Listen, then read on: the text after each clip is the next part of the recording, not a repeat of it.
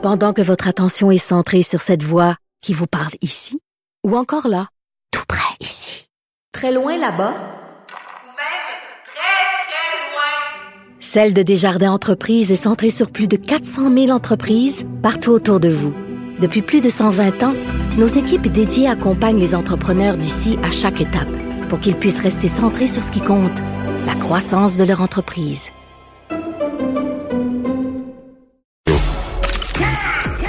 Mario Dumont et Vincent Dessureau. Le retour de Mario Dumont. Après l'avoir lu et regardé, il était temps de l'écouter. Cube Radio. Alors, euh, Vincent, évidemment, toute la, la saga autour de la, la, la fin de Théo Taxi, euh, ça, ça brasse tout le dossier du, du taxi, d'Uber, de l'innovation. Et je voulais pouvoir parler aujourd'hui avec euh, les, les fondateurs de la coopérative Eva.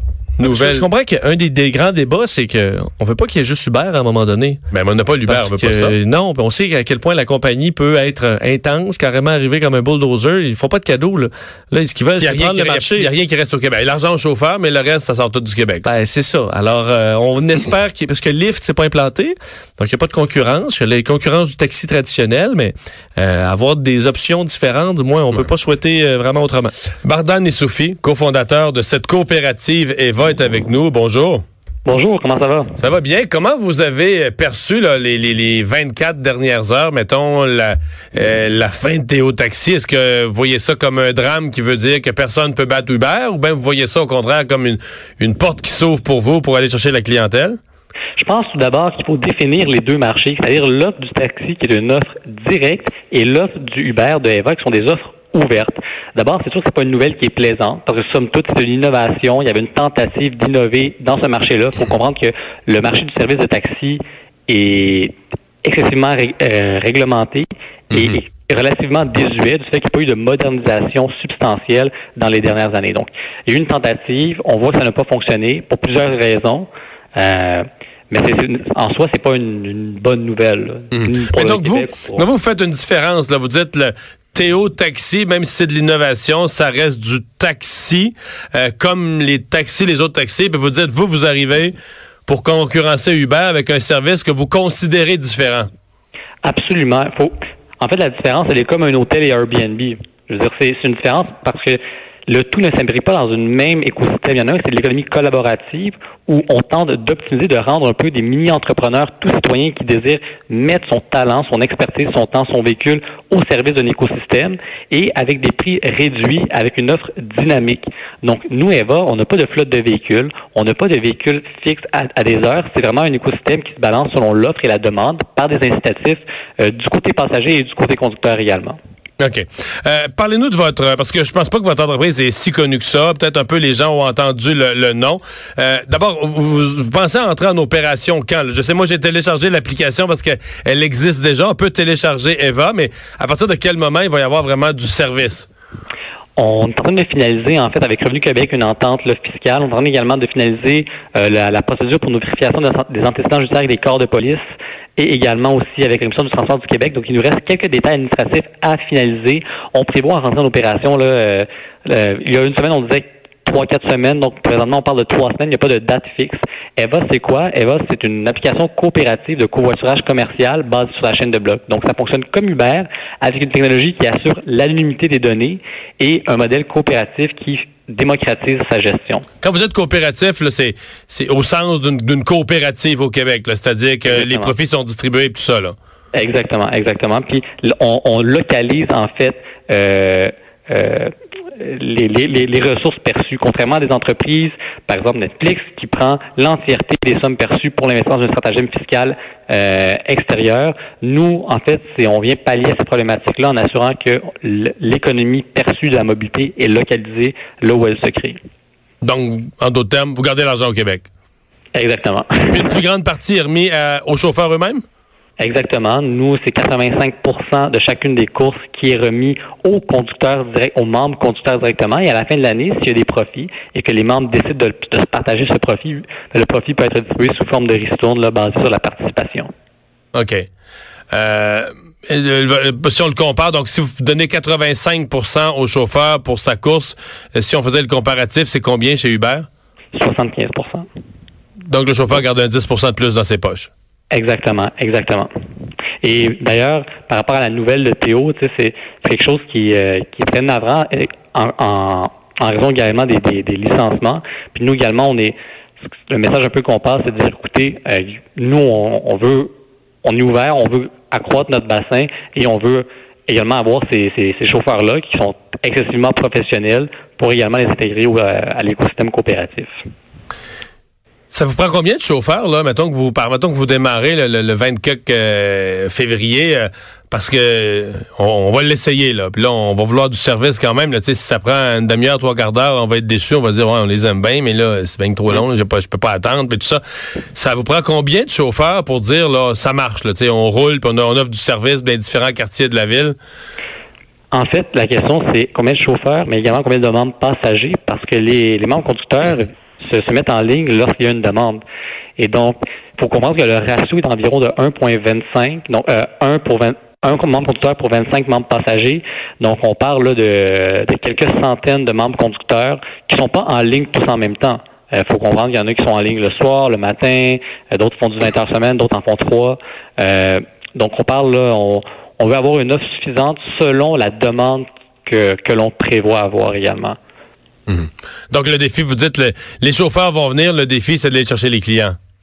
Exactement, c'est d'avoir un, une masse critique d'utilisation euh, à travers notre plateforme. Ouais.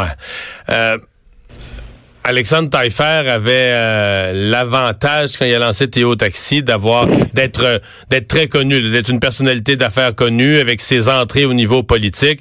Euh, ce que je comprends, c'est qu'Eva, là, vous êtes deux jeunes, des brillants au niveau techno et tout ça, là, mais vous n'avez pas vos entrées politiques, vous n'avez pas nécessairement vos entrées dans les dans le monde des médias. Peut-être que oui, puis je le sais pas, mais comment vous pensez contourner ce problème-là puis faire, comment on dit, faire un grand boom quand vous allez arriver sur le marché, tout le monde va tout le monde va en entendre parler?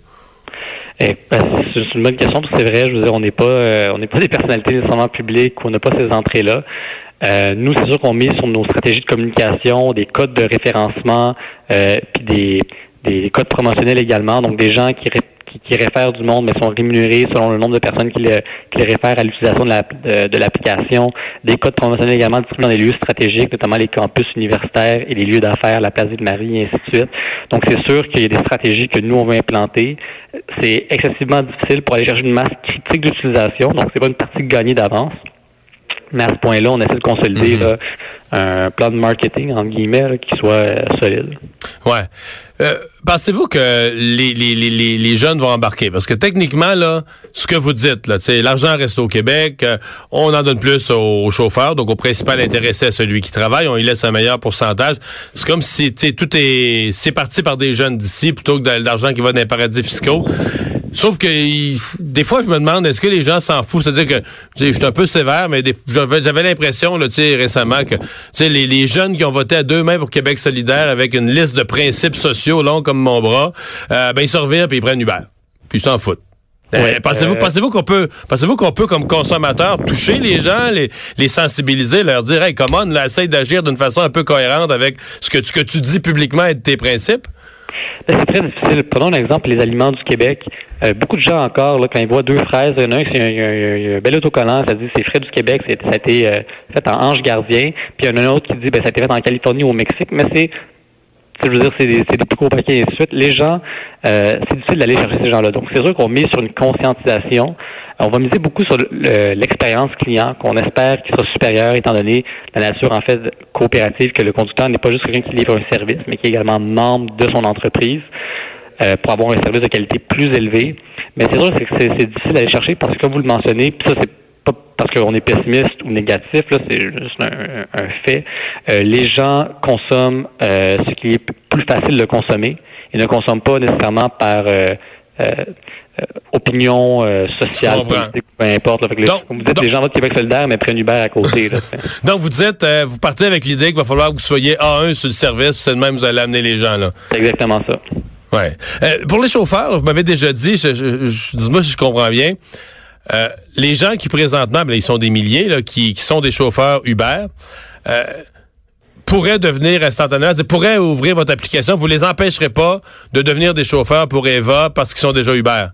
Non, absolument pas. Eux, ce sont des travailleurs autonomes. Donc, au sens de la loi, ils ont le droit d'avoir, euh, de d'œuvrer à travers différents, euh, euh, différentes applications. Le demain, Lyft pourrait arriver, c'est même très bien. Ça, ça ferait en sorte qu'on on tenterait tous d'améliorer nos services respectifs.